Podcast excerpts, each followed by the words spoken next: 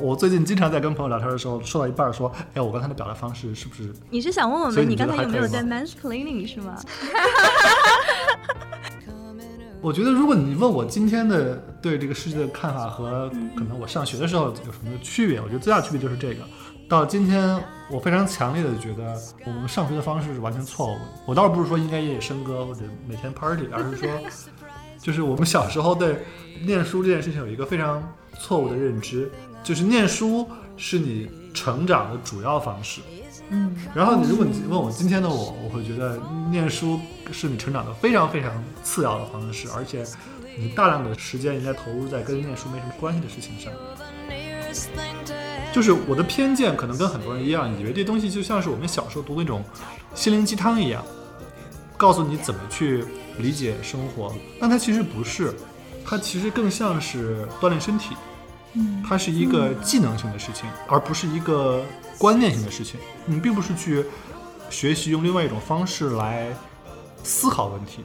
而是你学会用另另外一种方式来感知问题。这个感知有点像是锻炼自己的视力一样，所以它叫内观，并不是一个随便起的名字，它确实是另外一种形式的视力。And it's telling me that things are not the same. 那今天呢是一期非常特别的节目。第一个是我终于跟若涵在线下面基了，所以这是我们第一次面对面的对录。我靠，真太激动了！我们从不合时一九年到现在，快两年了，对吧？然后这是第一次我的亲一起在一起一个空间里面录节目。然后我们昨天晚上喝大了，所以今天可能录节目的时候会有点神志不清，大家谅解一下。就我们今天有位非常特别的嘉宾，嘉宾，对。然后这个我们之前在微博上已经前情预告过了。今天的嘉宾是啊木瑶老师，木瑶老师跟大家打个招呼吧。大家好，我是木瑶。木瑶老师现在露出了非常无奈的表情。觉得我们嘉宾也挺惨的，就是要承受两个宿醉之后主播的各种不靠谱和迟到。那其实我想木瑶老师可能也不需要我们太多的介绍，老网红了。最开始在想到就是想录这些播客的时候，其实前段时间有一次，个在那个 Clubhouse 上，木瑶老师当时有段时间是这个自称是叫 CH 新人，就是从 CH 那个星球上来的人啊、所以在当时在那个上头有一些非常有趣的对话。有一次就旁听了他参加的一些这个小房间，然后有一些话题觉得还挺有意思的。然后这些话题呢，可能跟木瑶老师平时在微博上的这些发言还不太一样。我个人的感觉，在 CH 上的那个对话的空间还是挺有意思的。然后其中就听到了，就是牧羊老师有一次就介绍了说自己在冥想的一个经历，所以我们就 熬了半天，终于熬出了这么一个选题。硬核开始聊冥想，对对对对，当时我还蛮意外的，因为你不是说那种就是每天在家里的那种，可能五分钟、十分钟那种冥想，而是说真的去花了十天的时间去参加了一个那种内观营，所以这个事情让我觉得还挺佩服的。所以木瑶老师要不要来介绍一下？我要解释一下，其实我们之前，我跟庆跟若涵聊我们该聊什么的时候，就是他们是 propose 了一个非常严肃的话题，然后被我当即拒绝了。他们说我们要不要聊一个微博上最近很流行的一个议题，那是什么话题然后？我说。那什么话题呢？你们待会儿可以自己说。但是我当时第一反应就是我坚决不了，我几乎是怒吼了，当然是在在文字上怒吼着说，我坚决不了。之所以想聊冥想这个事儿，是因为我觉得冥想是一个体验，体验的好处是，当我谈论起来的时候，在今天这个网络环境里面会比较放松一点。如果你让我讨论一个议题，不管是多么走红或者多么流行的议题，就会不可避免的面对我们今天网络环境里面所蕴藏的那种紧张感。我相信两位主播也非常明白我在说什么。我说这个开头的不是只是想铺垫一下，而是我觉得它跟冥想是有关系的。就是冥想，大家都知道是我们 现代中产阶级为了抵御生活的种种困境所发明出的一种生活技巧。但是这些生活困境哪儿来的呢？我们刚刚说的那状况，就是你在网络上不管说什么严肃的议题，然后发表什么观点，都会非常非常的带来压力，本身就是现在生活的一个你不可回避的状态。我相信两位主持人已经已经非常非常明白。那说回冥想，我自己是一个非常根正苗红的理科生，很多朋友也知道。所以我不是一个传统意义上的会相信这种东西的人。我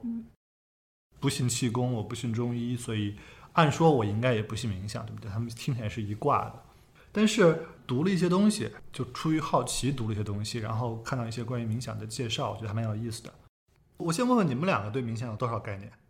嗯、我自己是因为我在就是一家硅谷的公司嘛，然后硅谷不就是一直在倡导冥想体验嘛，所以其实我们公司每个月就每一年会有一个月是冥想月，你知道吗？全世界的员工一起冥想，而且你还可以 track 你同事今天冥想了几分钟。哇，所真的，是啊，就是我我先我现在打断一下我也曾经是一个硅谷公司的员工，我们公司就没有这种事儿，这是你们公司自己才有的事儿。主要是因为创始人嘛，就是一个啊，就是非常的，就乔布斯是一个非常的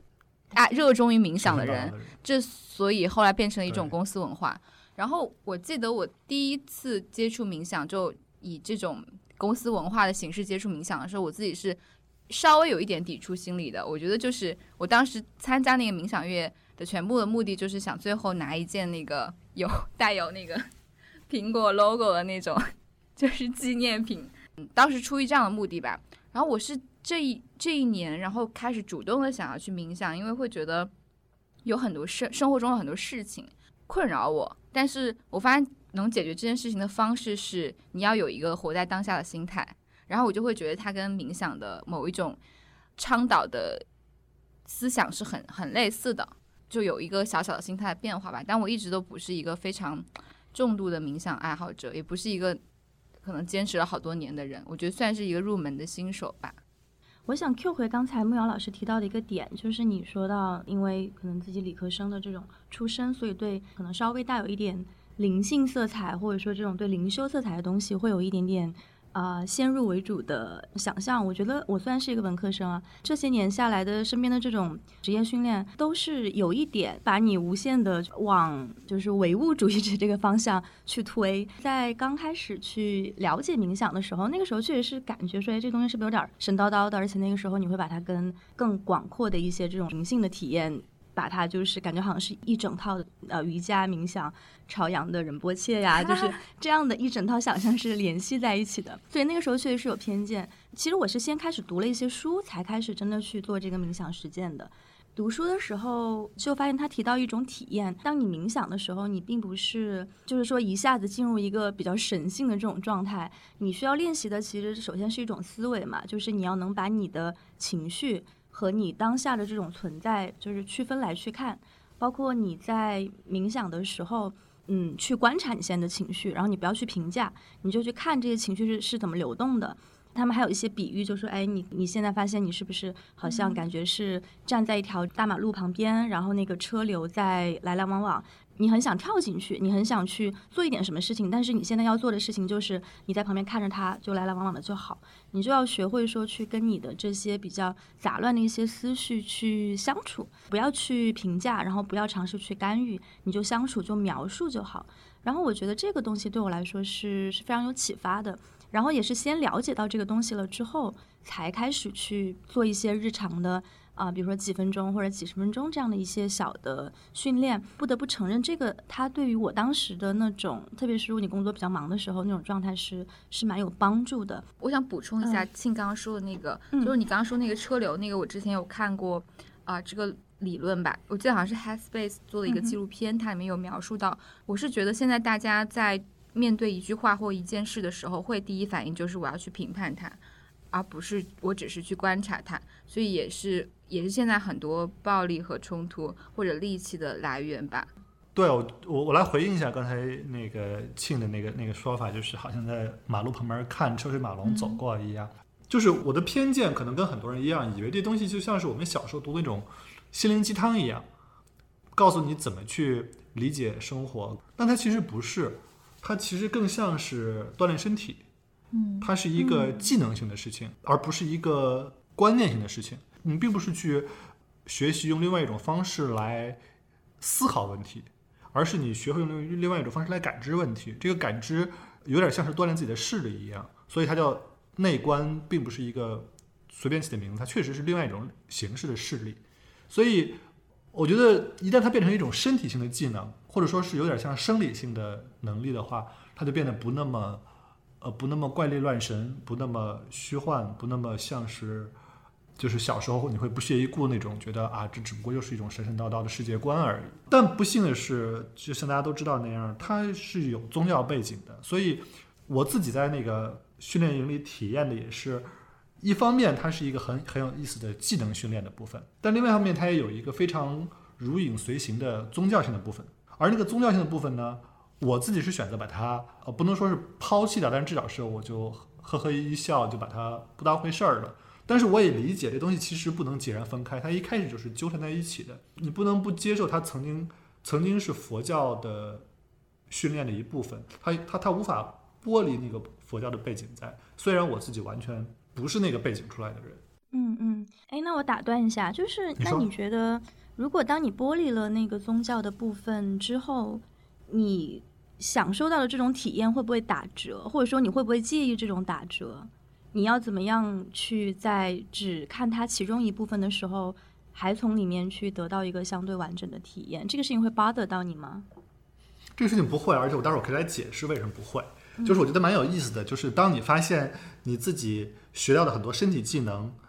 竟然跟你小时候听过的很多佛教术语能够挂上钩的时候，你觉得哦，原来是这样。我举个例子啊，举个呃非常那个现实的例子，他们在训练中身体会有一些，我待会儿会解释细节，但是大意就是说你身体会会在训练的过程中感受到一些痛感，你你打坐时间长了会打一些痛感。那在我看来，这是一个纯粹生理性的事情。你你坐久了，特别是你在不断的练习放松的时候，你当然肌肌肉会有痛感。但是按照佛教的解释呢，这个东西是在你是你的身体在呃释放你长期以来积累的佛教叫业，大家知道吧？就是作业的业，佛教的一个词，就是你你之前做过的事儿。这当然就是一个纯粹宗教性的解释了。你要你要让我接受说身体的痛是为了是因为我小时候偷过邻居家一只鸡，我显然不接受。但佛教认为这个是是相关联的。然后那那个老师是用英文讲的嘛，然后他就说啊，这个东西呃，你身体释放的这个东西呢叫做 sankara。后来发现 sankara 的翻译是行，就是行走的行。呃，行大家可能一时半会儿想不到是什么意思，但是大家应该读过那个著名的唐三藏翻译的《心经》，就是呃《般般若心经》，里面有一句话叫做“受想行识，亦复如是”。那个受想行识的行就是这个 sankara，你就发现哦，原来这个东西在佛教里面是有一个理论的框架来解释的。你不管认不认同，你都觉得这事儿很好笑，就是哦，原来我自己确确实实能够认识到这个痛感，在他们看来是解释成那样的。我不知道该怎么解释这种感受，就是你就发现原来另外一个传统的古人，不是中国的古人，是印度的古人，是这样来理解这个世界的。然后他们把这个事情理解成这样这样的东西。我现在回过头去看《心经》，就会有一个全新的理解。小时候只觉得那这是一个就是神神叨叨的东西嘛，远离颠倒梦想，什么色即是空，空即是色。然后我后来发现，原来这里面每一个字都是有实际的解释的。他把佛教的人打坐的时候的某个东西定义为某个概念，然后那个《心经》也真的是在解释这些概念彼此之间是什么关系。所以你就算不接受这个理论框架，你也会觉得这个东西忽然变得亲切了一些，或者说是现实了一些。嗯嗯嗯呃，我具体参加这个内观营，我先介绍一下这个内观营的设置，它是由东南亚的一一些人到全球设置的一个免费的这么一个，我不知道该怎么形容的一个一个类似于 workshop 一样的东西，但是你是你要你是要生活在那里，然后他们在全球大概有可能是几十个点儿。每一个地方都设立在一个非常深山老林的地方，可能是一个乡村，可能是一个郊外，反正是一个不太贵的地方，但是也不太方便。从头到尾都是免费的，就是你报名，然后他们只要通过你就可以去，在那里从头到尾免费的度过十天。但是它的目的是让你通过这十天来进行某种意义上的修行。这听起来有点神神叨叨的，我知道，但是。就还蛮有意思的，就是我当时看到这个之后，我想，哎，首先它是免费的，对吧？其次，我当时看了这个介绍，我觉得它好像还不是我想象中那么完全没有道理。呃，碰巧当时是我正好跟我的一个女朋友分手，然后本来哦也觉得自己需要去展开 refresh 一下讲讲自己的 recover 一下，精神状态，所以我就说，哎，那我就去一下。然后我当时选的那个点是在蒙特利尔的郊区，就加拿大，在一个非常非常怎么说呢，远离一切现代文明社会的一个地方。然后那里的规则是这样，就是你去可以，但是你不能那那十天之内你必须把所有东西都寄存好，然后那十天之内你不能接触你的手机，不能接触任何有文字的东西，然后不能跟任何人联系，不能跟任何人说话，包括也不能跟同时参加那个 workshop 的人说话，你只能十天从头到尾，要么沉默，要么去问你的那个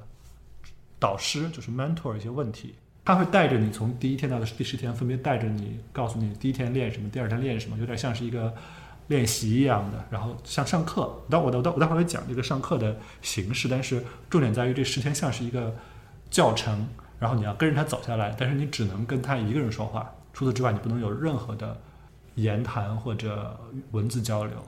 包括外界的交流，因为这些东西都会打断你的这个学习。嗯，我想打断一下，就是那这个课程设置就是你整个过程只能跟老师说话，然后你同学们也不会有一个大家在一开始之前互相了解或 say hi 的过程，对吗？对，它的点不是那种训练你的 leadership 或者训练你的 团建的的课程，它是一个完全个人化的修行过程。所以，呃，你的用意不在于跟别人社交。理论上来说，你从头到尾都应该跟所有的跟跟你一起参加那个东西的人没有任何交集才对。去的时候不认识，离开的时候也不认识，散伙的时候可能最后半天是可以说话的。嗯大家会短暂的那个交换一下自己的经历，但是那也不是重点，只不过因为最后半天了，这个戒断已经被撤除了，你只是可以说话而已。很多人也未必真的说什么，他可能就默默走掉了。我有看你之前给我发那篇文章嘛，然后我看到是其实嗯整个十天，虽然你们没有互相认识，但所有人都是在一个空间里面修行的，对吧？一个大的对，那是一个你住和真正练习都是很近的一个距离，就是我不知道它具体是个什么样的，现实生活中其实是干什么用的，但是它大家可以想象，它类似于一个小学那么大的空间，嗯。然后你住在宿舍里，然后你是走到跨过一个操场去教学楼的那么距离，去一个楼里，那个楼里有一个空旷的大厅，男女分开，男男生一个大厅，不能叫男生，因为很多人是非常年长的人，但是男男性一个空间，女性一个空间，啊、就是这么大一个活动范围。那么十天之内，你就在这么一个活动范围里活动，大小就跟中国的一个小学差不多大。嗯是这样的一个环境。那我就来讲一下这个十天的剧练营中间发生了什么好了。我刚才说了，就是一开始呢是你是在观察自己的呼吸，这是他那个课程的结构决定的。大概头三到四天都是在练习呼吸。练习呼吸听起来有点悬，但是其实是这样的，就是我们大部分人呼吸是本能的，所以你并没有观察过自己怎么呼吸。三到四天的时间，每天上午、下午各几个小时的时间，都是在那里坐在那里去练习呼吸。这个练习不是那种气功性的玄玄妙的练习，好像或者说道家那种练一个金丹一样的练习，而是非常生理性的，你去观察自己的鼻孔是怎么样呼出和吸入空气的。嗯因为我刚才说了，就是在整个这个理论体系里面，你要学的第一课就是去观察自己的感觉。这是这个东西就是内观这两个字的来源，就是你要观察自己的感觉。为什么这竟然需要学习呢？因为我我们的从小到大的人生经历都是，任何一个感觉进来，有用的留下，然后马上就导致接下来我们的反应；没用的抛弃掉，我们把它屏蔽了。不管这两种情况是留留下来还是抛弃掉，都马上有一个后果在那里，就是要么是接受然后做出反应，要么就是忘掉它。但是我们都不把它本身当回事儿。内观学习的是这个东西本身，就是你当你感觉进来之后，你既不留下它，也不抛弃它，而是看着它。嗯。就在这中间要顿一下，而这部分是非常非常难的，所以要从呼吸开始，因为呼吸是我们最熟悉的感受，所以你需要去重新训练自己的神经，去重新学会观察自己的呼吸，而这件事情比你想象的要难，就是你都不知道该怎么样注意自己的呼吸，到底该注意哪儿，所以这件事情要花三天时间来学着怎么样把自己的注意力重新放到自己如此熟悉但从如此忽视的一件事情上去。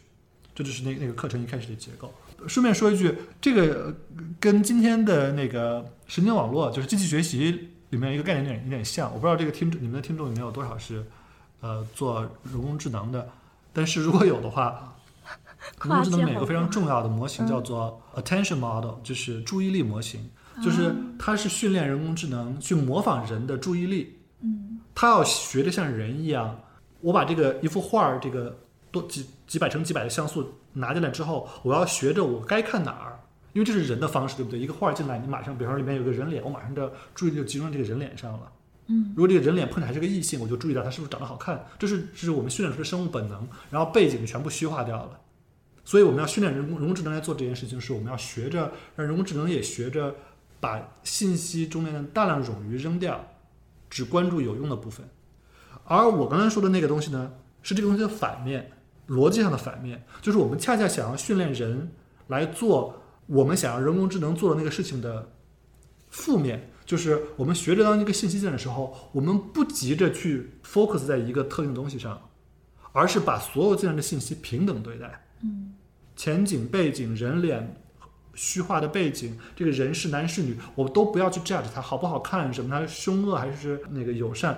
这都是后面的事儿。你先看清楚这一个一个像素的信息再说。嗯这是内观这件事情的核心。而我说了，因为这个东西太复杂了，所以你要先从呼吸这么简单的事情入手。呃，为什么选择呼吸呢？是因为第一是呼吸很熟悉，第二就是那个比较玄的理论了，就是佛家认为，其实不光是佛家，几乎所有宗教都认为，就是呼吸是代表着你人和外界的气的交换，这部分就是。你知道理科生就不会有点翻白眼的部分了，就是包括那个中国的道家训练也是这么讲的，要练气，然后就那个气呼吸到丹田，然后要转出一个什么金丹出来。那这部分课程也会简短提到，但是不是重点。我自己当然就我的认知是，这就是古人的局限性，但是它的基本逻辑仍然是你要观察自己的呼吸，而观察自己的呼吸确实是一个很难的事情。你坐在那里不动，然后把注意力集中在自己的鼻孔上，要到第三天，你才会注意到，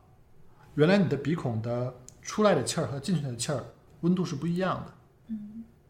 这道理很显然，你出来的气儿当然应该是体温，而进来的气儿当然应该是室温，对不对？但你平常你有注意到你的鼻孔出来和进去的气儿的温度不一样吗？显然没有，因为这就是冗余信息被你扔掉了，这不这这信息没用啊。内观就是重新训练自己的感知，让你注意到哦，原来这个温度是不一样的。所以这就是我们训练自己在肉体层面上训练自己的身体，让自己的身体开始重新敏锐地意识到鼻子的皮皮肤其实是有感知温度的功能的。所以这个功能是物理上在的，你只是平常把它屏蔽掉了。所以你要重新打开这个屏蔽，然后你到第三天才能学会鼻孔是可以感知到这个呼吸的温度的。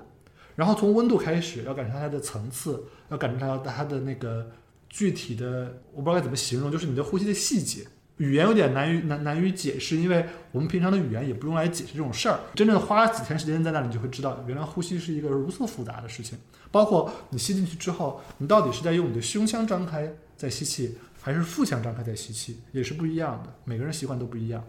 从第三天开始，你就把注意力从鼻孔放大到整个鼻子，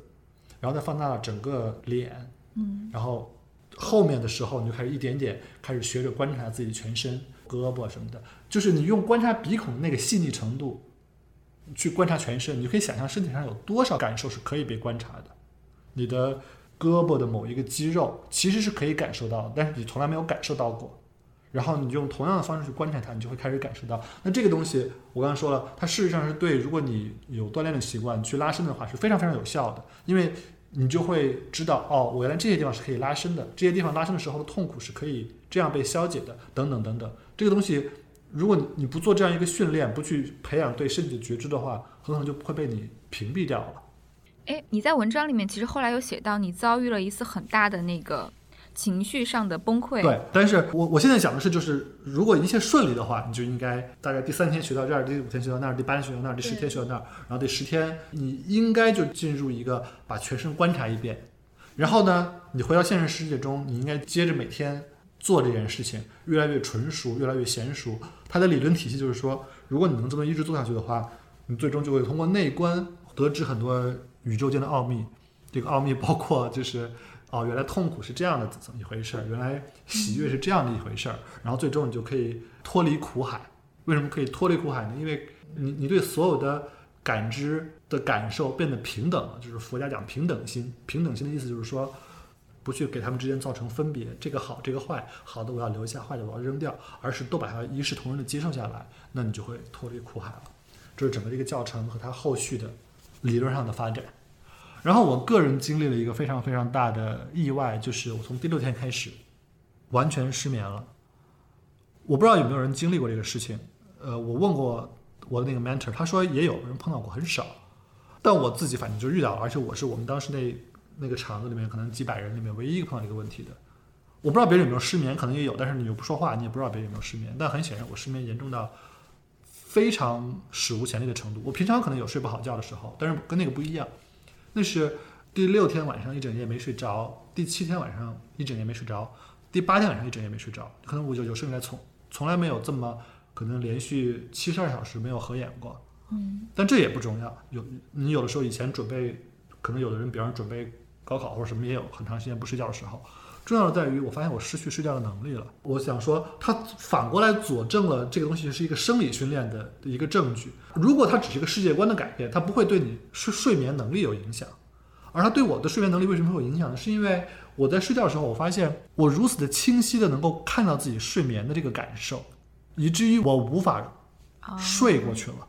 呃，它在我身上的经历充分的佐证这东西是有用的，只不过是一种很奇怪的方式。睡眠本身也是一种感知，你正常情况下你往那儿一躺，然后困意袭来，然后啪的一下你就睡着了，对不对？这是每个人每天晚上的经验。但我当时的体验就是，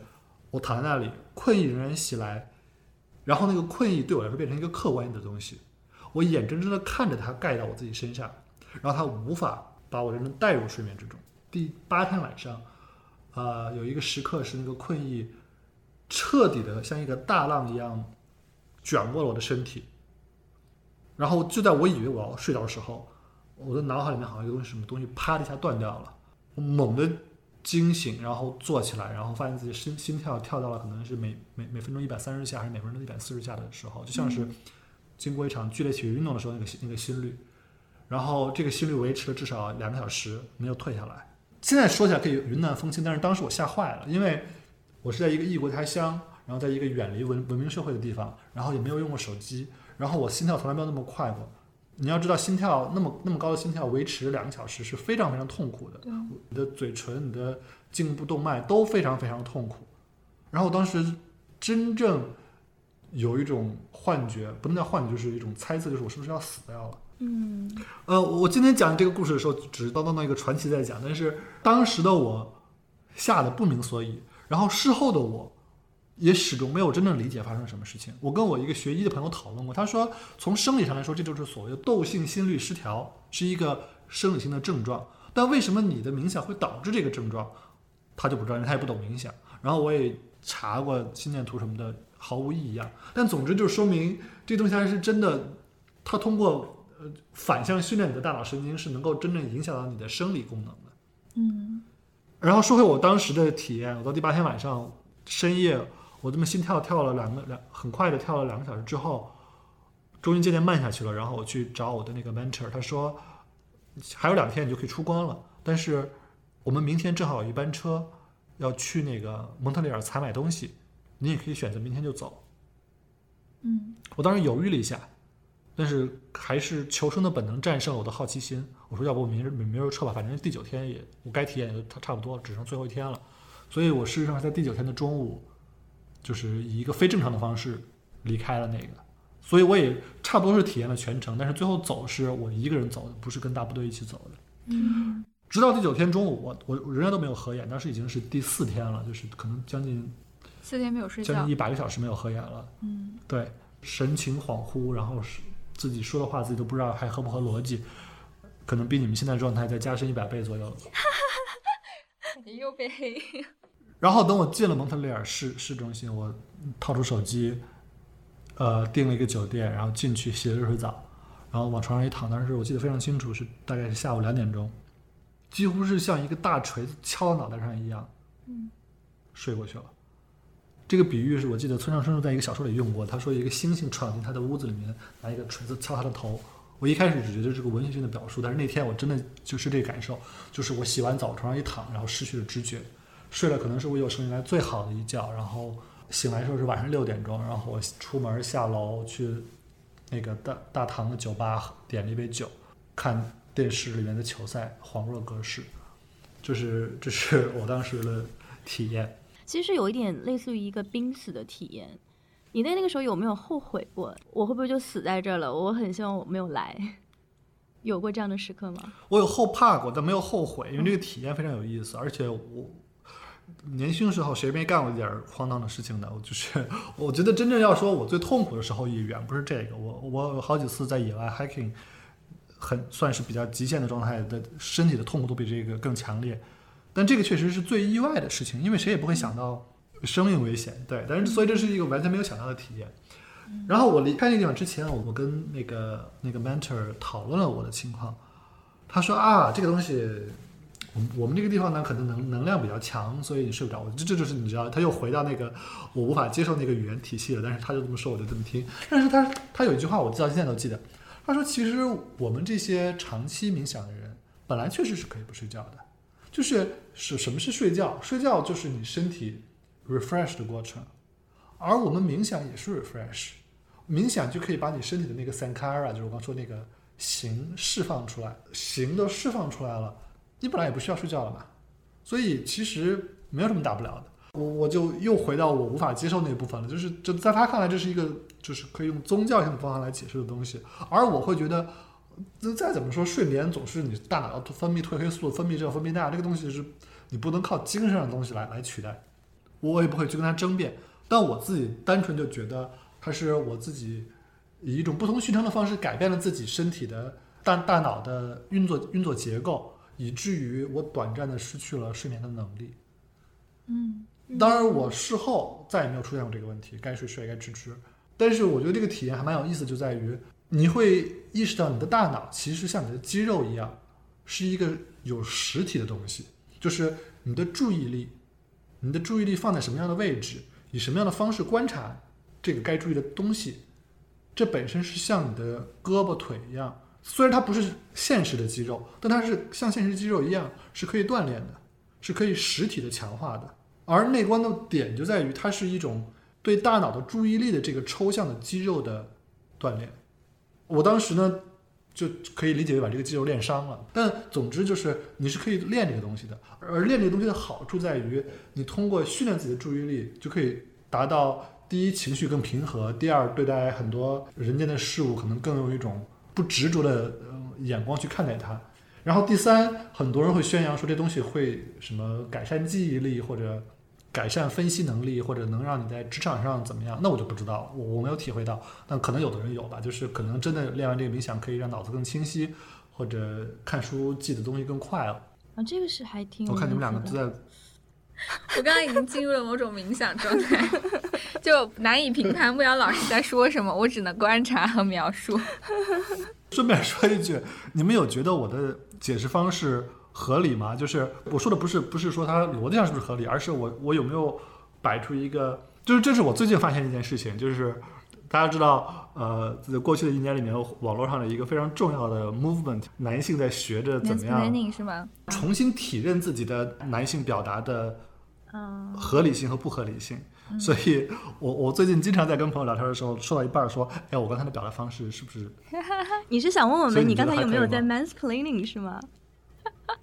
对，不一定是 mansplaining 嘛，就是有没有用一种男性特有的那种居高临下的方式在讲话？对，哎，这个其实挺有意思的，就是你会觉得，当你意识到说有 mansplaining 这种可能存在的时候，它会。让你在表达的时候去先预防性的去想一下这个问题嘛，就是你会感觉到说自己在表达方式上，呃，加上了这层滤镜之后，有一些什么样的调整吗？我以前写过一条微博，就说这个事儿。我说，像我们这代人，其实你的表达方式已经定型了，想改是改的很难改掉的。但是自省总是有用的嘛，你你你不断去想说，OK，这里面是不是有某些小时候养成的坏习惯？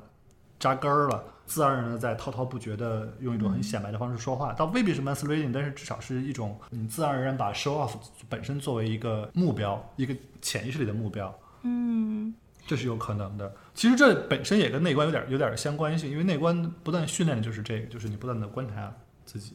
这个非常有意思，因为最近我身边的一些男性朋友，他们会有这种意识的要去反思，或者说。就希望能有一些反馈这样的一个表现，所以我也很好奇，我不知道，就是比如说，如果你面对一一群男性朋友去这样表达的时候，会不会让你想到说，哎，我是不是要 check 一下，我是不是有 mansplaining？还是说，当你在跟女性表达的时候，会更有这个意识？我觉得这里这要看那个具体的环境，比方说你跟一群虎扑直男聊天，那大家就互相就是 不是不比是谁互相更牛 mansplaining，是，就是你你当然不会吃饱撑了忽然说，哎，你们现在这样说话太 mansplaining，对不对？就是这有一个环境在，但是你跟比较熟的朋友。男性朋友或者女性朋友或者混着聊天的时候，你就会去观察哦，每个人是怎么说话的，多了一个观察的视角。我还是那句话，我们这个年纪的人已经其实很难改掉什么了，但是你至少可以多种方式来理解。本来你觉得他这样说话司空见惯，但是现在你就会意识到啊，原来他这样说话其实可能在别人看来是怎样怎样的，倒也未必说明这个新的观念就更对，只不过它是一个更多的一个角度而已。嗯嗯，你说这个，我想起就是也是前段大家当时还在比较 Clubhouse 上活跃的时候，我记得当时你写过好几条微博，然后包括当时有一次我们三个应该都是在那个房间里，就是有一位人在美国的妈妈，然后她分享了她当时在国内的这种工作的经历吧，主要是军队里面的一些一些事情。然后当时你就在那个微博里面有提到说，觉得这位女性的。表达非常的好，并且也提到了就是在相关的一些房间里面那种在 Clubhouse 上让人比较舒服的这种表达的方式，就是你自己是怎么样开始意识到这个东西的？我觉得表达本身是一个非常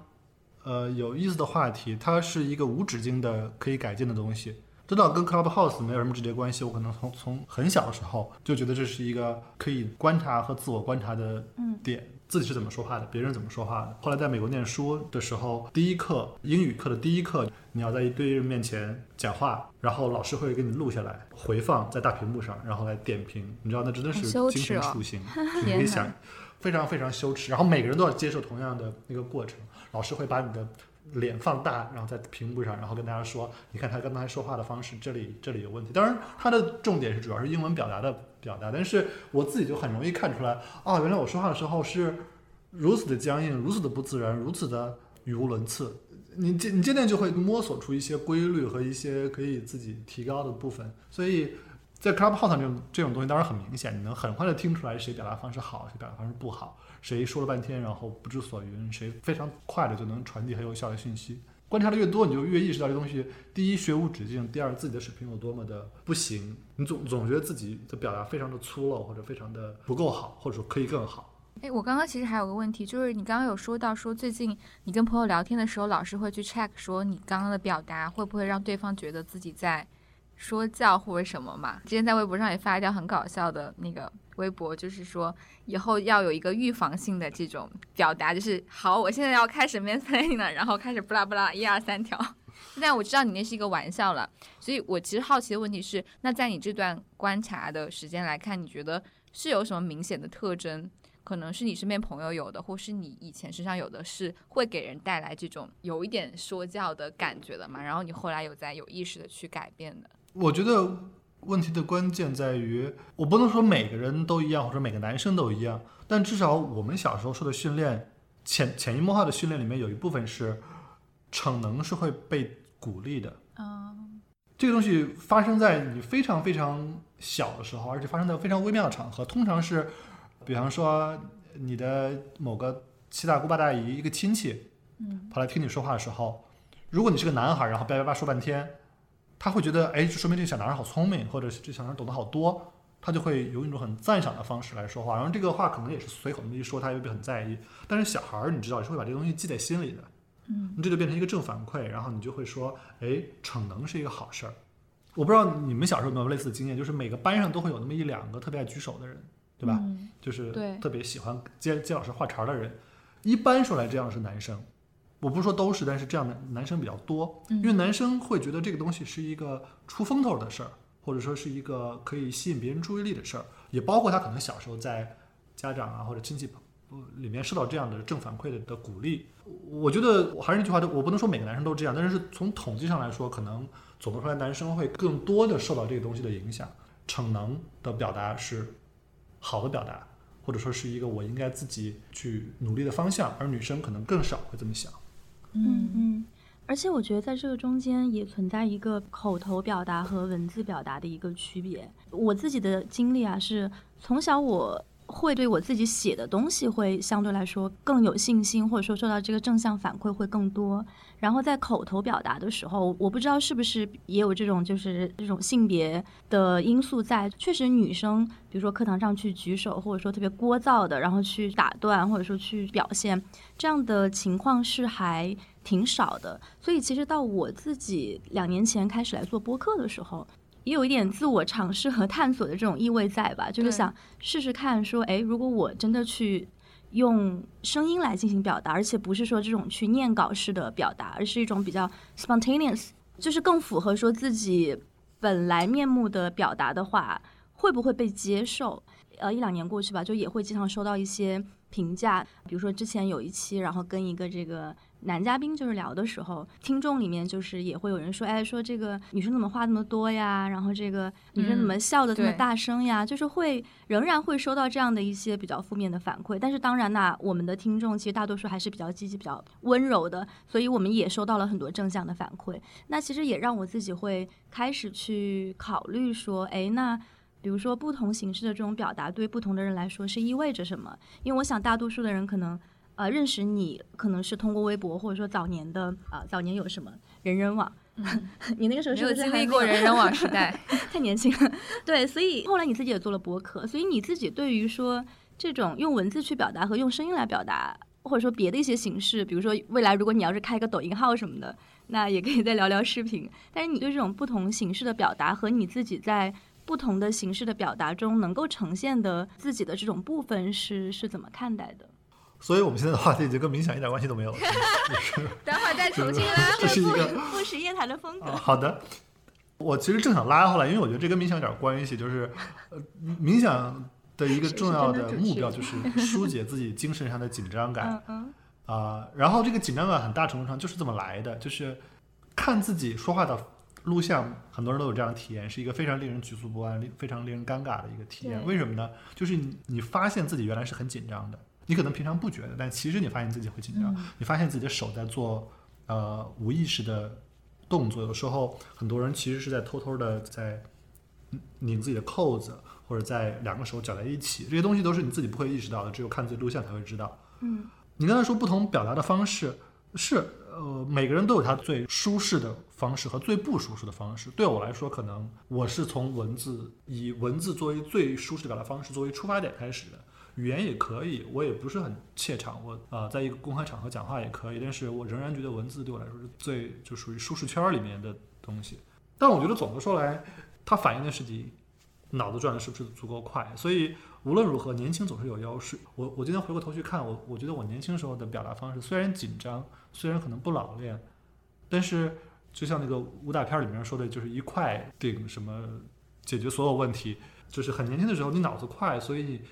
你哪怕表达是紧张的，那个表达也是能感觉到它背后有一个非常蓬勃的生命力在那里。就是说到你后来做的这些冥想，包括去参加了那种十天的这种内观营，那我其实很好奇说，你参加完那个呃东西之后，现在它对你现在的生活有一些什么样的影响，或者说你从那里面学到的最有价值或者说最有影响的事情是什么？好，那我就来正式的讲一下这个内观营的啊，原来他现在才是正式。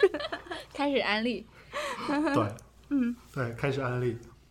首先，我来解释一下“内观”这个词的意思。佛家把痛苦这件事情是拆分来解释的，痛是痛，苦是苦，痛是 pain，苦是 suffer，这是不同的东西。嗯，痛就是那个客观的感觉，比如说拿一个针扎你的肉，你一定会痛。但痛不是苦，苦是什么呢？苦是有一个人来拿针来扎你，你想躲又躲不开，这个东西叫做苦。就是确切来说，就是痛是纯生理性的感受，你的神经的感受，而苦是你对这个神经感受的心理反应。嗯，佛家把这个东西拆开了，所以如果你去看佛教里面的那些词汇，就是生老病死、爱别离、求不得、怨憎会，它讲的都是苦。佛家就有八苦一说，这个苦的意思就是说，我们对人生中的种种感受会不自觉的做我们自己的反应，而这个反应是带来痛苦的。佛家的哲学的基本体系就是这样，就是人世间是的种种事情是无常的，你的感受会纷至沓来，这东西你无可避免。但是我们之所以挣扎在其中，然后不能自拔的原因，不是因为无常，是因为我们总是想要逃避无常，不管是好的还是坏的东西。如果是坏的东西，我们想要躲开；如果是好的东西，我们想要留恋。但好的东西呢，又不可能长久；坏的东西呢，又不可能永远回避。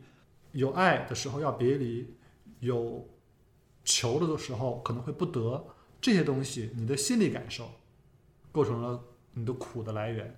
所以佛家讲说，那怎么办呢？解决方案就是我把这两件事情拆开，痛还是痛，感受还是感受，然后就回到你们刚才那个比喻，我们所有感受都像是你站在马路边上看车一样，你只是看它，你并不逃避它。嗯，这是这个事情的基本的逻辑。就比方说，比方夏天有个蚊子叮了叮了一个包，然后你非常痒，然后睡不着觉。为什么这件事情会令人抓狂？因为大家都知道，如果你身上被叮了个疙瘩，你越不想，你就越发现它真的在困扰你，然后就非常非常痒，你就挠它，你就掐它，你就怎么样，然后你就折腾，然后你又摆脱不了它。佛家的指导思想是什么呢？就是你观察它，就是这里面有一个吊诡的逻辑，但是还挺有挺管用的。顺便说一句，这这这并不是一个抽象的哲学讨论，在真的你被蚊子咬的时候是可以试试看的。就是你身上有一个疙瘩的时候，你去观察这个疙瘩，这个观察不是说用眼睛观察，而是你去体会它的痒。这乍一听是让事情更糟，对不对？就是你本来就够痒了，但不对。佛家的理论是说，你真正觉得痒的痛苦的时候，你是在逃避那个痒，你没有在观察那个痒。如果你真正在神经层面上观察那个痒，你会发现，哎，它就只不过是痒而已。那个痒的感觉是客观的，你一旦把它的客观化出来之后，它就变成跟你没有关系了，它就变成一个纯粹的神经的感知。而这个感知本身，你只要不想逃避它的时候，是没有那么可怕的。嗯所以你可以观察这个疙瘩的痒，然后体会它到底有多痒，然后就把这个痒当做一个纯粹呃跟你没关系的事情，观察的越细腻，那个痒痒的层次越清晰越分明，你就越不难受。这个逻辑有一点绕，但是其实是管用的。比方说，呃，类我再举一个类似的例子，你你你晚上睡觉的时候，然后你楼上不知道在干什么，然后那个在搬家具还是怎么样，就咯吱咯吱的声音。如果这时候你马上就一团怒火涌上来，我老子明天还要上班，你们这在搞什么搞？就想冲上去吵架，这就是痛苦。但是呢，佛教说你要训练自己的是，听到楼上的声音的时候，你的第一反应不是他为什么要这么吵，而是这个吵的声音有多强，哪里来的，大概是什么质感。嗯你越客观化它，你就越不烦躁，因为它变成一个纯粹跟你没什么关系的事儿了。所以你对那个声音越听得越细腻，它就越和你无关，然后你就能够越心平气和。嗯，整个佛家的修行的基本思想就是，最终的结果就是世界上所有一些事情，我都能够清晰的感知，但是都通通的不引起我的痛苦。不引起我的苦，确切来说。嗯然后内观就是一个达到这个目的的一套训练课程，它的基本思想是一开始就让你把世间那些生老病死呀、亲人的离开、工作的丧失、恋人的离去，都接纳下来是非常非常不可能的，因为这太难了。我们从小就本能的习惯于这些东西，给我们心里造成了巨大的涟漪。所以佛教说，你根本就一开始不要从这么大的事情入手，这太难了。你从最小最小最小的事情入手。最小的事情是什么呢？是呼吸。大部分人连自己的呼吸都没有观察过，就不用说生老病死这种事儿了。嗯所以这个教程的根本训练的逻辑就是，我花上十天时间教你怎么观察自己内自己的呼吸。它就像是一个基础课程一样，你学会观察自己的呼吸之后，你就会观察自己的血液的流动，观察自己的心跳，观察自己的身体的起伏，然后你就会渐渐的推而广之，观察蚂蚁，观察灯光，观察声音，然后如果你真的可以进一步修行下去的话，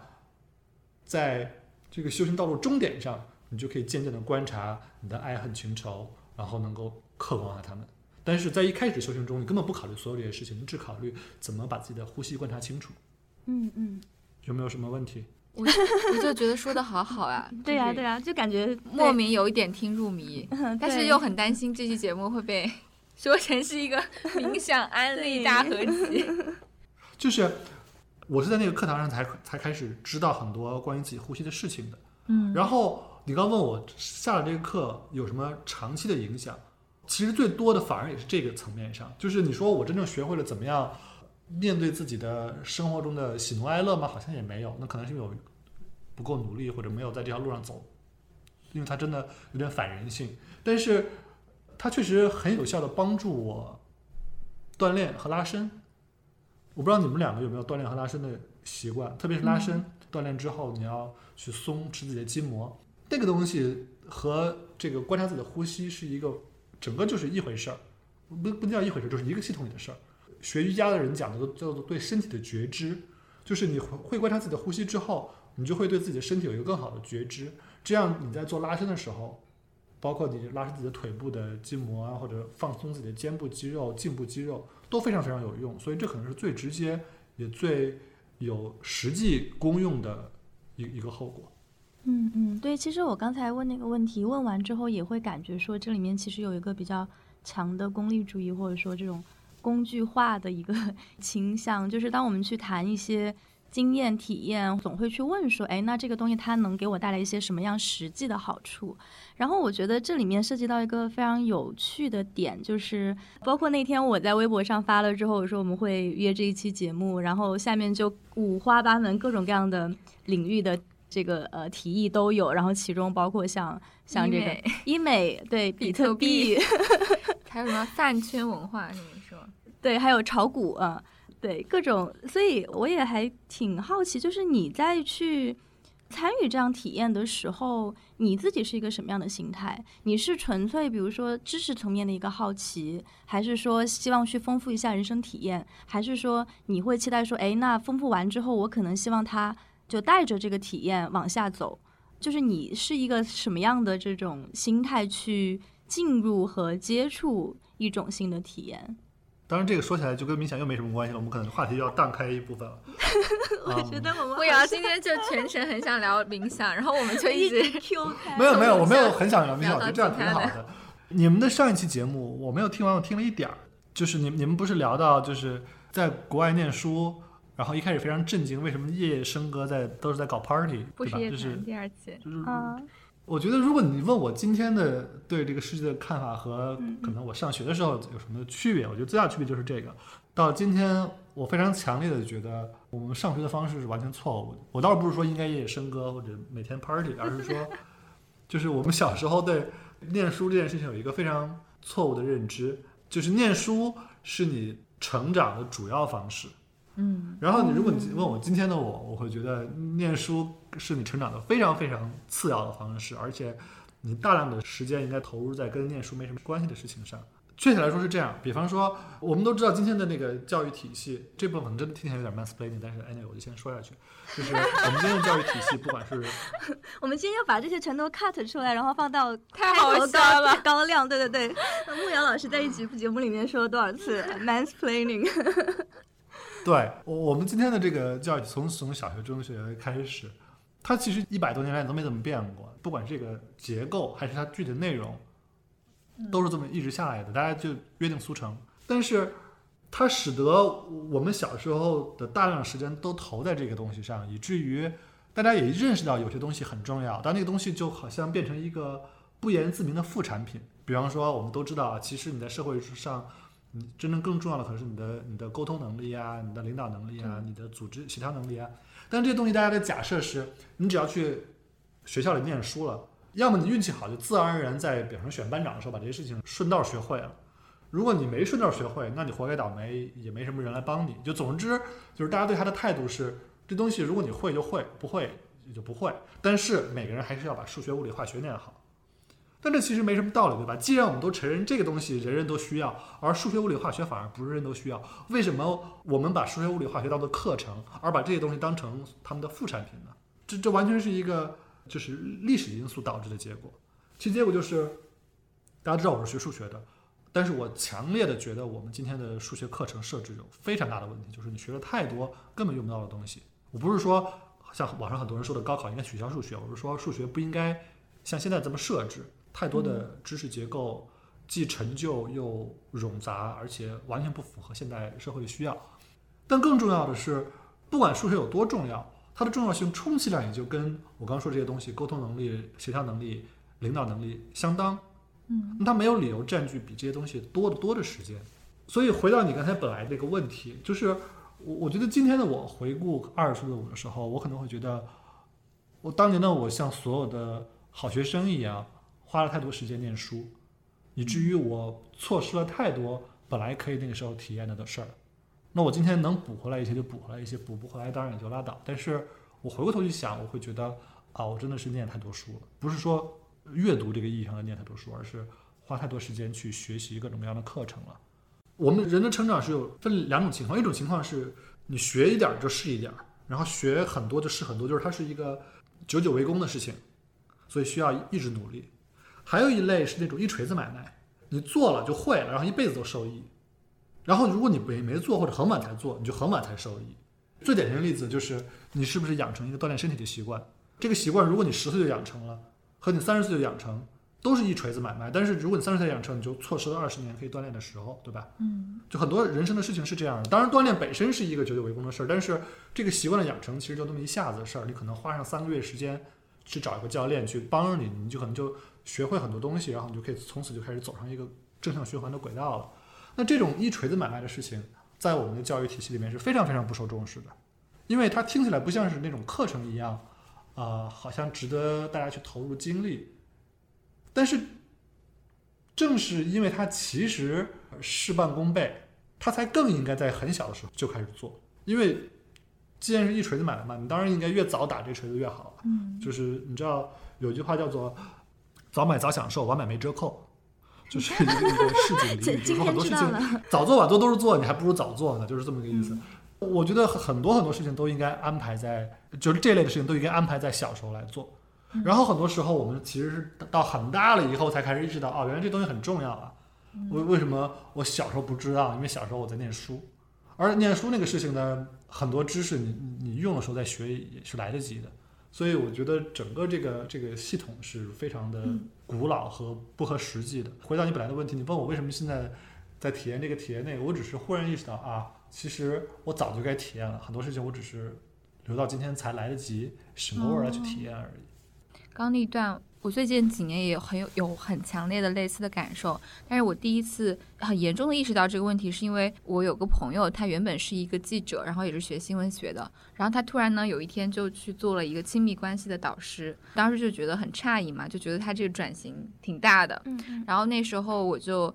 第一次去参加他的工作坊的时候，带着一种半信半疑的态度，然后在他工作坊就帮他做志愿者，但同时也听他讲课。然后后来他就说了一句话，让我非常印象深刻，就是说我们过去的十几年时间里面，可能花了上千个小时学习数学、学习英语，但没有任何一堂课教过我们怎么去处理亲密关系。但亲密关系这件事情其实会影响我们一生的幸福，因为在你比如说谈恋爱之后，对吧，或者是有了自己家庭之后，你每天都在处理这样的事情，但是好像我们真的没有人真的去认真的学习过这件事情，但它对你的幸福又是如此的重要。所以当时我也是听到这句话，特别特别有感触吧，然后才在我成年，然后在恋爱上栽过很多跟头之后，开始自己去学习这件事情，然后发现它其实真的是需要学习的，而不是一个自发的靠着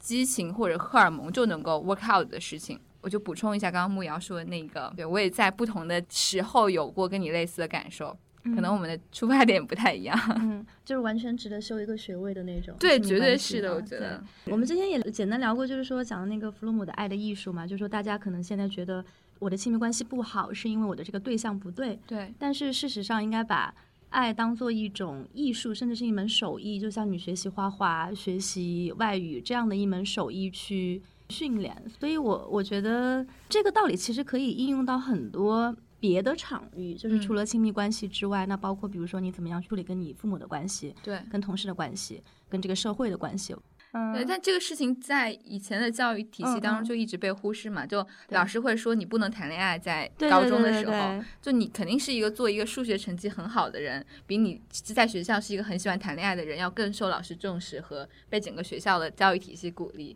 木瑶老师当年是不是就是这样？我感觉我无形中黑了你。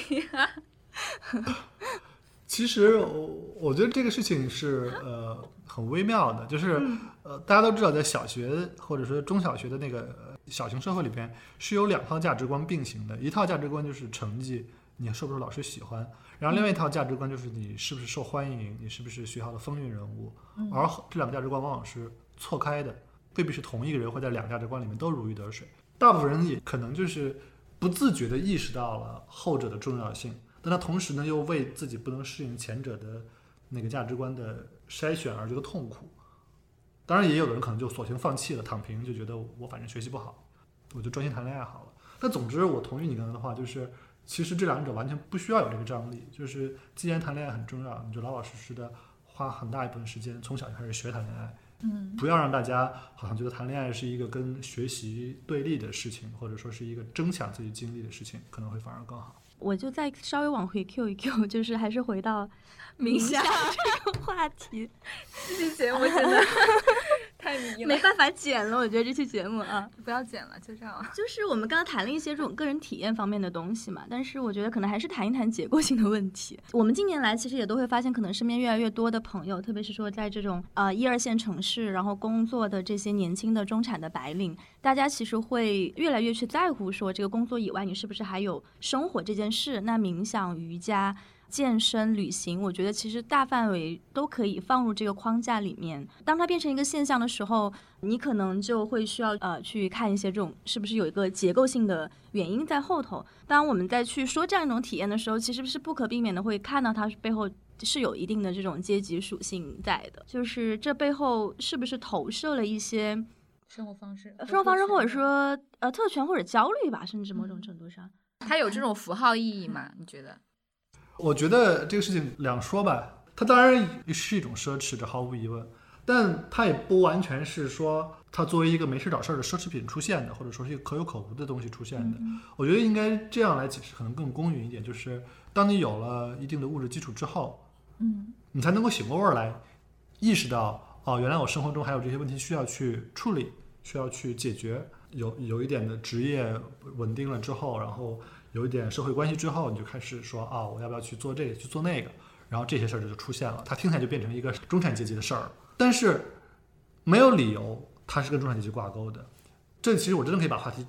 生拉回来，就是冥想是怎么诞生的？它并不是诞生在古代的贵族阶级之中，它诞生在古代的非常贫困的，甚至是没有文化的修行阶层之中。嗯，最早的冥想的践行者是我们小时候看到那些就是在街头化缘的僧人们。历史上一直有所谓的托钵僧这样的概念，对吧？就是沿街化缘，几千年就这么过来的。这些人是真正创立整个这套理论的东西的人。做这个十天的训练营的那个地方本身，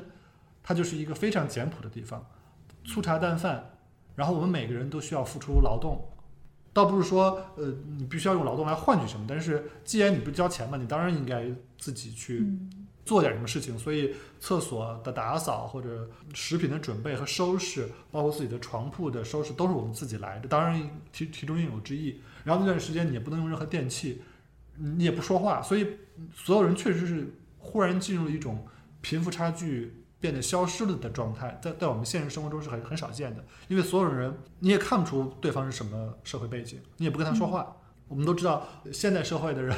就像那个 Clubhouse 是这样一样，有的人写一个巨长的那个 bio page，就是为了恨不得告诉所有人自己是人大附中毕业的之类的，就是非常复杂的背景。但是如果你不能跟别人说话，你怎么炫耀这个背景？你无从炫耀，对不对？所以你会发现，你会迅速进入到一种所有的阶级都消失了的状态。嗯，当然你可以，你要愿意，你仍然可以穿一个爱马仕的衣服，那还是能看出来。但是大部分人其实穿的也都很普通，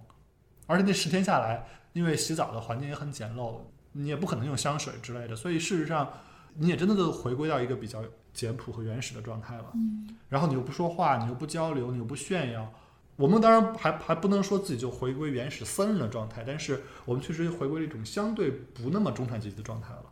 你不，你又不用电器，你又不去显摆你会几国语言，你又不去显摆你在哪里念书，你就是一个普通的人，然后在那里打坐而已。然后一旦进行打坐这种事儿的话，你会发现，其实是大家的背景都差不多。因为不管你是什么背景的人，你第一天坐下来都会腰酸腿疼、脖子抽筋儿，这些事情是平等的。所以它反而从实践层面来说，不是那么一个中产阶级的事情。只不过你回到现实生活中，说白了，你总得有一点社会基础，你才可能去听说这种事情，抽出十天的假期去干这么一个事儿。所有这些东西当然有社会结构的问题在，你不能，如果你每天都在打工九九六，你也抽不出十天时间来干这个事儿，对吧？我我我不能否认它背后它确实是有某种筛选性，但是我不认为它在逻辑上就一定是这样，它只是在现实生活中有这样一些局限性而已。哎，我其实观察到一个我觉得还挺有趣的现象，虽然冥想它是有自己的一套这种呃话语体系，但是好像你在进入这个体验的时候，你完全没有被它那个体系带走，就你其实是用你既有的一些知识的框架去进入了一个新的体验。然后，所以最后是有一个结合的这样的一个感觉，就包括刚才你提到说失眠的时候，可能 mentor 会告诉你说是因为一些神性的力量，但是你会把它理解为说，哎，就冥想这个东西它是可以带来一些生理上的改变的。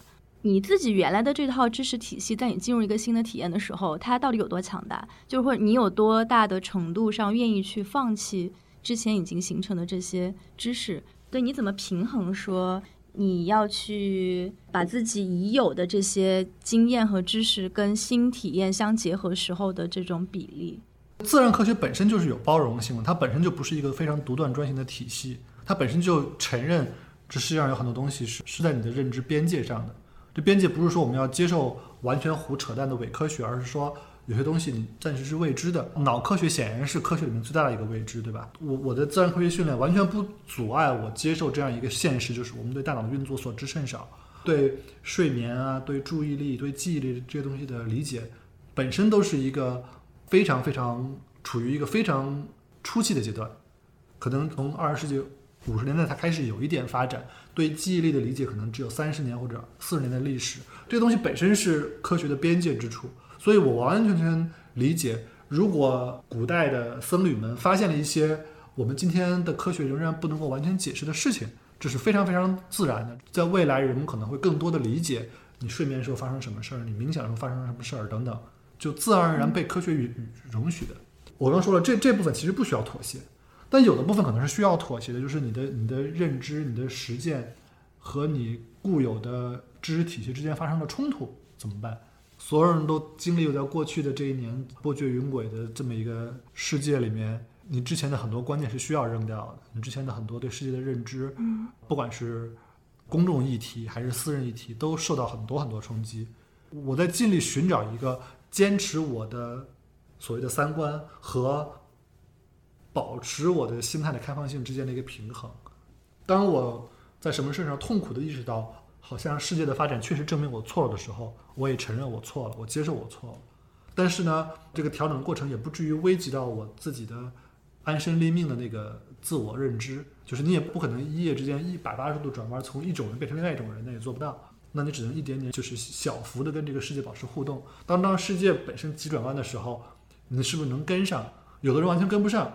他就索性不是现实，比方说，我们都知道，在美国大选的时候，很多人他就完全无法接受他支持的人输了这件事情，以至于他生活在一个平行宇宙里面了，完全无法接受现实了。我自己在试图做一个平衡，但我也不知道我做的好不好。嗯，我觉得对我们每个人都是挺难的课题，就是你怎么怎么平衡这两件事情。微博最近有一个新的功能，大家都注意到了，就是你可以把一个人拉黑，然后他也看不到你，你也看不到他。嗯。要要换了以前，大家会说这样不好，这样会形成信息茧房。但现在呢，你就会觉得你要那个包容性干什么呢？你那个包容性只不过带来无穷无尽的喷子，你还不如就就把自己保护在一个茧房里面去。就是大家有时候有时候会觉得，就是那个开放性真的是自我折磨，你就索性把自己封闭在一个回音壁里好，然后就跟跟自己相似的人生活在一个小世界里面，不要抱有去跟外界沟通的那个努力。这本身是个玩笑话，但是确实有的时候你在这两者之中要做一个取舍。你说你百分之百的开放，然后每天都在跟完全不同的世界的人沟通，也不可能，也是自我折磨。但你百分之百的自我封闭，好像也不是一个特别好的办法。我也不知道这里面有没有什么更好的解决方案。就我觉得，既然聊到这里，我们就可以进入下一个话题，就是说到这个互联网和社交媒体，那就回到终于进进入了，大家都进入状态了，但这期节目已经快录完了。哎，这个对，终于喝够了，终于喝够了。就是我们在节目刚开始的时候，那个你也提到嘛，就我们最开始 propose 的是另外一个话题，那可以给大家讲一下。这个话题就是我们很想找妙老师来聊一下，嗯最近网上关于这个文科生和理科生的讨论。因为就是前段央行有一个文件嘛，就是说东南亚国家陷入了某种人口陷阱，是因为他们的文科生太多。那我想朋友们应该在微博上可能都有关注了一下这个话题，就是文科生它到底意味着什么？其实中文网络里面可能没有人比莫瑶老师更适合来谈这个话题。就是作为一个理科出身的知名的人文博主，对对对，知名的文艺青年，我相信你身上的那种这两者无缝衔接的魅力吧，就是应该是很多人有目共睹的。但是我们在提出了这个话题之后，当时你给到的反馈是说，你可能其实，在这样一个公共表达空间里面，更希望说去谈一些，比如说个人体验对一些事情的认知，而不是价值观输出。谈论理科生、文科生这个讨论，在某种程度上，它就很快会变成一个重复一些常识，然后重复我们已经都知道的一些。东西的这么一个价值观输出的过程，所以我是觉得这个选择还蛮有意思的。就是你是怎么样形成这样一种可能会希望说在社交媒体上去避免价值观输出的这么一个心态？这跟比如说社交媒体带给我们的一些这种负面情绪是不是有关系？这里面有两个层面，一个层面是个人感受的层面，就是确实互联网教会了我。不要就很多问题发表意见，或者至少发表意见的时候要更有技巧性、更有艺术性。因为真的你混久了嘛，你自然而然就知道很多事情，你一说就会引起无穷无尽的争论，然后这些争论又没有什么营养，你又从中不能学到很多东西，而且非常牵扯精力、耗费情绪成本。所以我觉得或者说避免这个东西。哎，但在这个过程中，冥想不会帮助你吗？你就只是观察大家的评论，但不要影响自己的情绪，不要去评判这些人的。哦就是他的 intention 是什么？会会帮到你吗？我们面对一个这种社会议题的时候，你永远无法回避的一个矛盾是，你要把它说得清楚，就会把它说得非常复杂；而说得非常复杂，就会说的非常没有效率。就说白了，就是你写东西长，大家没人看。但就算有人看，你也要面对一个我怎么样把它写得更符合我自己的品味和它的传递效果之间更好之间的矛盾。一个传统的表达是不会预期到写完的一瞬间就会有很多很多人来评判它的。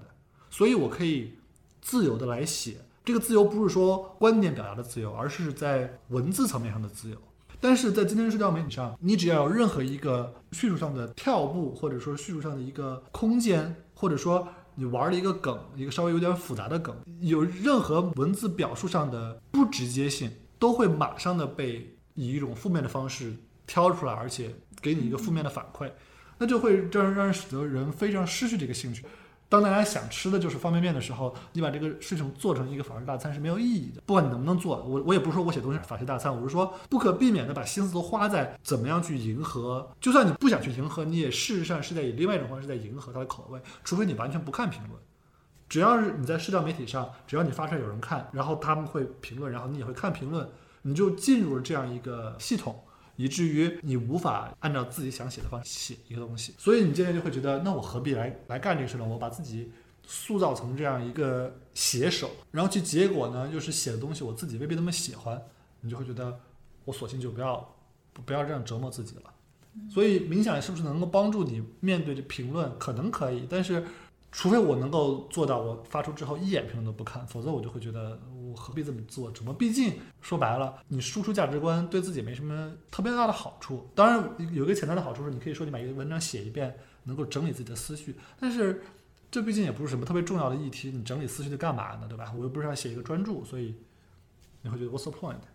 但这是我刚说的一个层面，还有另外一个层面是，我觉得我可能还是得诚实面对自己的无知。你到这个。时候到这个离你小时候念书已经有一段距离的时候，你就不得不承认很多事情你只是有看法，但你并不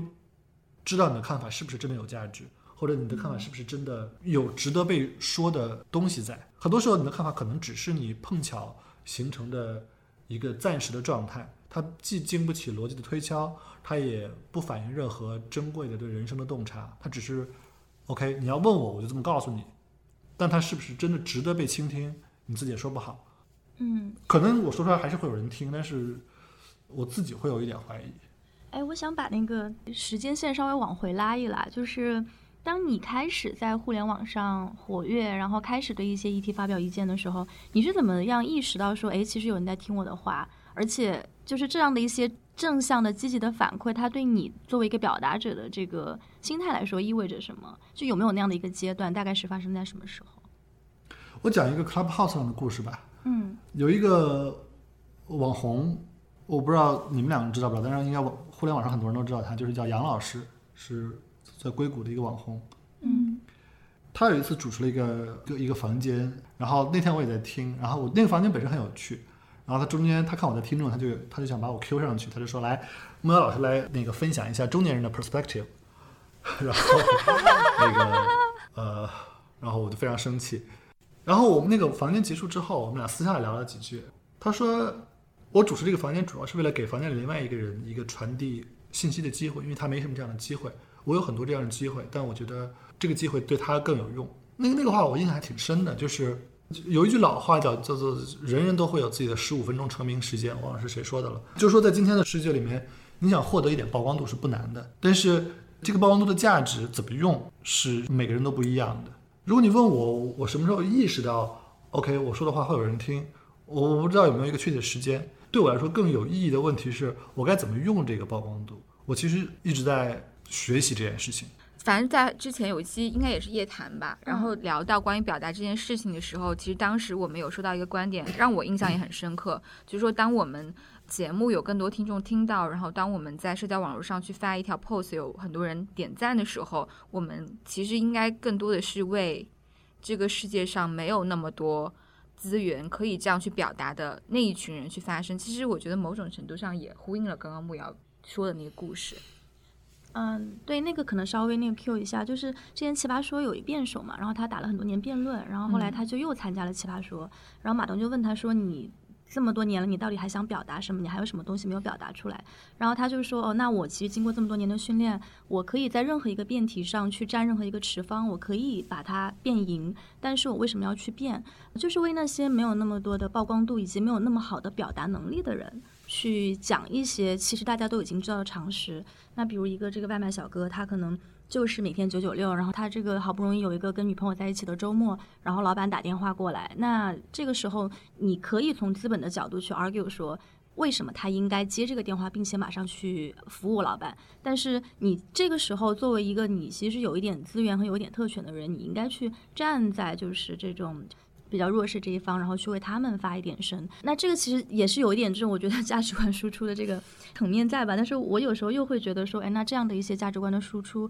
其实也不是什么坏事。当然，我们也会面临说，表达者可能你在自我质疑、自我拷问的就这么一些过程。就我说这些话到底有没有人听，或值不值得被讲？过去这十几年的中文互联网，可能我们都能感觉到这样一种趋势，就是我们最近在讲这些东西，其实十年前都已经讲过。那重复这些常识的意义是什么？我觉得我们在做播客的时候，也会遇到一些这种更年轻一些的听众，然后你会发现，哦，那这个东西我们以为是常识的东西，他们可能确实没有听过，就他们可能经历的互联网跟我们是很不一样的。就是如果你经历过一个这种相对开放的一个互联网，相对可能更宽容的一个这种氛围，那你你可能接触到的那种信息，我们以为的这种观念的水位的基本盘，跟他们可能是不一样的。就是嗯嗯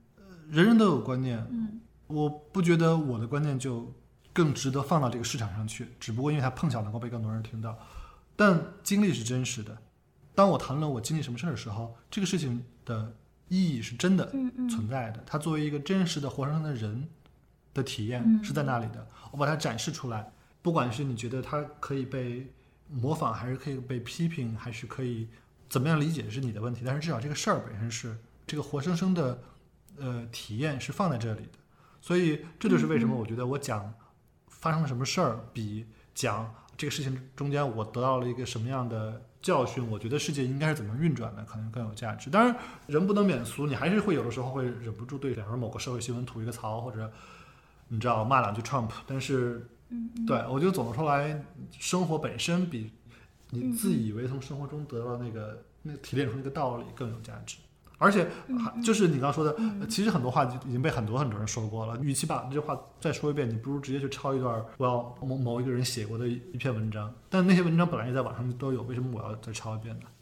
就是我现在还在做记者，然后若涵之前是记者，我觉得我们对于这样的一个讨论应该也都不陌生。就是当你作为一个记者，你去采访报道的时候，你是应该尽量去避免你的观点的，至少这个理念上、原则上是应该去这样避免。能不能做到就再另说。我很想问的另外一个问题是，关于你怎么看待自己的这种微博的表达？我觉得这些年下来，我们其实我的感觉啊是说，好像像你这样的博主其实是就是越来越少了。就是你会关注一些时事，美国大选，或者说国内的一些事情，但是你又并不是说二十四小时一直在关注这个事情，就不会像有一些这种价值观输出的大号，那他们可能已经有点变成这种 activist 的角色，那可能有一些人已经炸号了。那你又没有变成一个，比如说这种带货的大号，就是我觉得你的这个微博还是给人一种感觉，就是说你是在真诚的分享生活，然后是一个我们普通人可以去共情，可以去视为互联网上非常珍贵的一种陪伴的这样的一个存在。因为我也看到有很多人是说这个木瑶是我仍然留在微博的原因。然后，那我记得我上一条点赞你的微博，应该是你当时分享那个福原爱，当时福原爱那个婚姻问题出来之后，你就说，哎呀，像。像爱酱这样的人都生活不幸福，那我们普通人生活不幸福也是可以原谅的。就其实我自己个人是非常喜欢这样的一些表达，就是它是它是非常生活的，是非常贴切的。然后以及你会感觉说，可能一个正常的互联网，一个正常的社交媒体，它可能就应该是这个样子，就不是每天都要去发一些。时政发一些大事，但也不是专门只是关于分享我今天吃了啥，我去哪玩了这样的一些事情，它是可以在个人生活中去有一些公共性，然后又在公共性当中通过一些个人的视角。我不知道这样总结对不对啊？但是我是很好奇，就是你是怎么看待自己的微博它的这种私人性与公共性的？关于这点，我其实觉得我做的一点都不好。我非常喜欢的一个博主，应该很多人也都很喜欢，叫本冰。我不知道你们俩有没有关注，但是嗯。本兵是在我看来把这件事情做到了极致，就是他永远只晒猫晒娃，讲他做饭的经历，然后还那么红，就是当然我我我 表达了一种不不我没有不解，我跟他我跟他本来就生活中认识，我只是就很佩服他能把这件事情做到这样一个极致，然后他也证明了这个极致是能做好。其实微博上有好几个人都有这个能力，还有一个人。可能比本兵有更有争议，但我觉得也还挺有意思的。应该很多人有关注，就是燕公子，他基本上也生活中扯一些七七八八的生活化的事。当然了，他可能有的时候会顺带谈谈他的观点，但其实大部分时候也就是那些什么他装修之类的事儿。我觉得是你只要能够把自己生活表述的真正用心，是可以在今天这个舆论场上被人喜欢的。其实应该有更多人都做到这一点，只是碰巧实际上没有。我不知道这个没有是真的，因为大家觉得自己谈生活没有意思，还是只是大家觉得已经习惯了，网络就是这样，就是一个吵架的地方，就是一个大家知道就是那样的一个地方。呃，至少本兵这样的人的存在，证明其实你完全可以不走那条路，也可以成为一个人人都很喜欢的一个网红。我之所以说本兵，是因为他几乎没有争议，别人都还有点争议，包括燕公子，我知道很多人不喜欢他，但好像本兵是一个人见人爱，没有任何人会说我不喜欢本一个网红，所以我觉得他是一个非常好的一一个正面的范例。就生活本身比什么都重要嘛，观念是暂时，但是生活本身是不能说是永恒，但至少是生活本身是真正会在时时间过去之后留下来的东西。当然，这也是因为我就是很早就接触网络，所以我一开始就不觉得网络是跟观念直接相关的。对今天可能。零零后的小朋友来说，他可能一开始觉得网络就是用就是用来观念交通的地方，他可能反而就会觉得啊，要把生活带进来是一个另外一件事儿。但其实也没有，因为很多人，我看今天的小小朋友们，他可能不在微博上讨论生活，但是他会发小红书，他会发 Instagram，其实他是以另外一种方式，只不过更多的是以自拍的方式。对我们这代你接触网络时候还没有自拍这个渠道的人来说，你只是更习惯用用文字的方式而已。哎，这个点很好。对，而且其实我自己经历过一个观念纠偏的过程，就是在我用微博的时候，当时正好有好几件大的公共事件发生嘛，什么南州限词事件。然后我在进入微博，大学进入微博之后，就天然的就在一个这种大家都要输出观点，然后互相去评论对方的这样一个状态当中。然后我曾经有一度觉得，如果我在微博晒自己生活，或者是。在朋友圈太多的晒自己生活有点，羞耻。对，有一点羞耻加占用公共资源。虽然我也不知道，这其实我也没有多少人 follow，对吧？根本就不存在占用公共资源的这个问题。但是你会觉得，就是人家不会关心你的生活嘛？所以其实刚刚对牧羊那句话对我来说也是一种，就我确实也在最近一段时间意识到这件事情，因为我会发现，当我在微博上 follow 一些人的时候，我也会觉得那些真正在分享自己生活喜悦的人，同时也能给我带来喜悦的感受。但这种感受其实也是很重要的。对，比你获得一个新的观点或者是一个知识点、一个信息点，就它没有任何的高下之分，我觉得。